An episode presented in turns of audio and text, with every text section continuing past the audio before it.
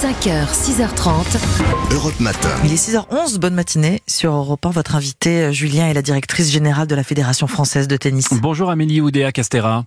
Bonjour. Merci beaucoup d'être avec nous ce matin sur Europe 1, euh, radio officielle de Roland Garros dont les nouveautés viennent d'être euh, dévoilées. On va en parler dans un instant. Euh, les internationaux de France qui auront lieu du 22 mai au 5 juin et dont on espère que ce sera une très belle fête du tennis. On en a bien besoin, surtout vu l'actualité dramatique en Ukraine, ce qui m'amène à cette question qu'on est, je crois, nombreux à se poser. Est-ce que les joueuses et joueurs russes et biélorusses seront les bienvenus cette année à Roland Garros? Alors écoutez, on s'inscrit dans le cadre euh, de la décision prise par la Fédération internationale de tennis et l'ensemble des grands chelems le 5 mars dernier et qui dit que les athlètes individuels, dès lors qu'ils ne sont pas sélectionnés officiellement par la Russie ou la Biélorussie, pourront participer à nos tournois dès lors qu'ils s'appliquent, dès lors qu'on leur applique un régime de stricte neutralité. Ce qui veut dire pas d'hymne, pas de drapeau, euh, ni même les lettres RUS ou BEL apposées à côté de leur nom. Et est-ce qu'en parallèle, un effort sera fait pour euh, permettre aux joueuses et, joueurs ukrainiens, ceux qu'ils peuvent, ceux qui ne sont pas mobilisés sur le front, d'être présents malgré tout? Absolument, il y a une grande initiative de solidarité envers euh, les, joueurs et les joueuses ukrainiens. Nous avons, nous, lancé Fédération de tennis le 5 mars dernier euh, un, un, beau programme de solidarité qui s'appelle le tennis français pour l'Ukraine et la paix. Et au niveau de la communauté internationale, Tennis Plays for Peace, le tennis joue pour la paix et la grande initiative impulsée par les quatre grands chelems, la WTA et l'ATP, ainsi que la Fédération internationale, par lequel chacun de ces acteurs donne 100 000 dollars dans un premier temps. Hmm. Deux ambassadeurs ukrainiens, Elena Svitolina et Sergei Stakowski, qui est l'ancien 31 mondial, dont on sait qu'il est parti, il est reparti en Ukraine pour prendre les armes. Et différentes opérations de, de, de charité se, se, se mènent aujourd'hui avec des cliniques. Les joueurs et les joueuses sont, sont très engagés euh, en faveur de, de, de l'Ukraine, de leurs enfants et, et, et des joueurs. Venons-en aux, aux, sportifs stricto sensu à, à, présent avec l'annonce de cette petite révolution qui ne manquera pas de, de, de, faire hurler les puristes, la mise en place d'un super tie-break en 10 points quand euh, il y a 6 jeux partout dans le set décisif. Ça veut dire que les duels acharnés, ces matchs à rallonge qui durent 4 heures, 5 heures, 6 heures, voire plus et qui sont entrés dans la légende du tennis, c'est fini, on n'en verra plus? On aura des, des super tie-break acharnés. Je crois que non, en fait, aujourd'hui, on est dans une situation qui n'était plus tenable parce qu'on a l'Open d'Australie avec un super tie-break euh, à 6 jeux partout. On a Wimbledon avec un tie-break à 7 points à 12 jeux partout dans la dernière manche. On a l'US Open qui applique un tie-break à 7 points à 6 jeux partout. Roland Garros qui avait pas c'était plus possible. Il fallait absolument aligner.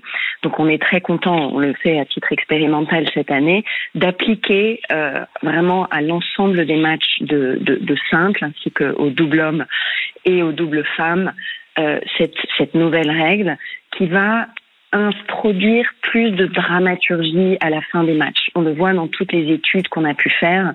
Les fans aiment ces moments de tie-break qui, qui hmm. accélèrent le jeu, qui créent cette, cette, tension un peu dramatique. Et puis il faut aussi qu'on pense aux, aux, modalités de récupération des joueurs. Vous savez, quand euh, au deuxième tour vous vous faites un 18 au troisième, ça hypothèque quand même largement euh, derrière votre du tournoi. Et absolument. Alors après deux éditions euh, bouleversées par la crise sanitaire, Roland Garros devrait cette année pouvoir se dérouler normalement. On touche du bois. Le passe vaccinal vient d'être suspendu. Donc a priori, pas d'imbroglio Djokovic comme à l'Open d'Australie. J'imagine que c'est un soulagement. Pour autant, est-ce que vous accueillez le Serbe à bras ouverts après tout ce qui s'est passé à Melbourne?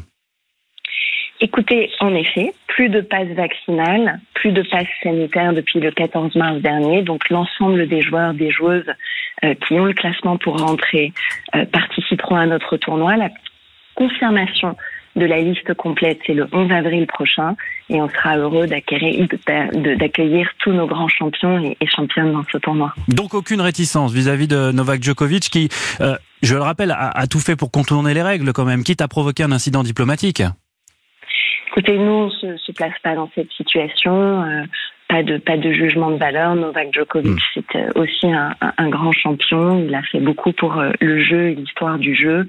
Et nous, on voudra avoir les, meilleurs joueurs, les meilleures joueuses et la plus belle compétition possible.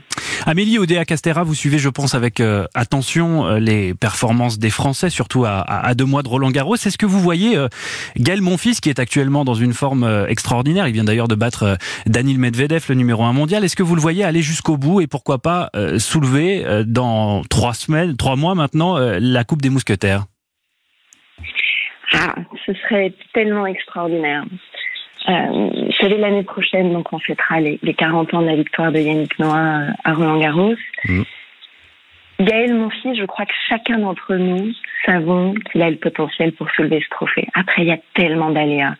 C'est une épreuve des, géants dans laquelle il y, a, il y a mille choses à gérer, mille incertitudes, mille, mille difficultés. Euh, clairement, tous nos espoirs seront évidemment derrière, euh, derrière Gaël. Il est en effet dans une forme olympique. Il a un jeu qui est explosif, qui est en plus spectaculaire. Il communique avec son public. Il est dans cette, euh, dans cette recherche de d'émotion, de partage. Donc hmm. c'est vraiment euh, un atout extraordinaire pour ce tournoi, pour ce tennis français. Et, euh, et, de tout cœur, on lui souhaitera le meilleur. On croise les doigts donc. Merci beaucoup Amélie Oudéa Castera, euh, directrice générale de la Fédération française du tennis, d'avoir répondu à nos questions ce matin sur Europe 1, qui je le rappelle est la radio officielle de Roland Garros. Excellente journée à vous et à bientôt.